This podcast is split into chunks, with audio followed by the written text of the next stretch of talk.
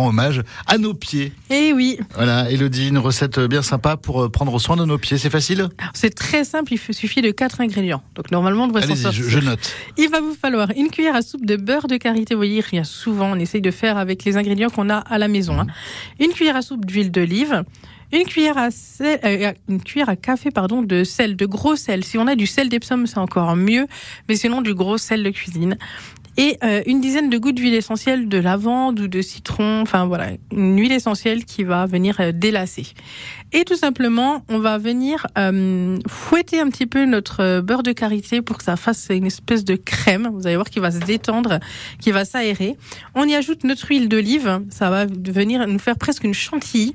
Et on va y ajouter également donc notre sel et nos huiles essentielles. Et ensuite, on va venir faire un massage de nos pieds. Ça va exfolier naturellement, ça va venir enlever toutes les peaux mortes qu'on aurait. Euh, et puis, bah, ça va venir adoucir, ça va venir prendre soin des pieds.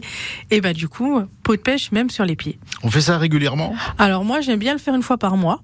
Mais après, ça va être vraiment à la convenance des personnes. Mais une fois par mois, c'est quand même sympa. Super. Bah, merci pour ce moment cocooning. Et eh ben, surtout pour nos pieds. Oui, ils en ont besoin. à demain, Elodie. À demain, À demain tous les deux. Et si vous n'avez pas eu le temps de noter euh, la recette, eh bien rendez-vous sur francebleu.fr ou sur l'application ici.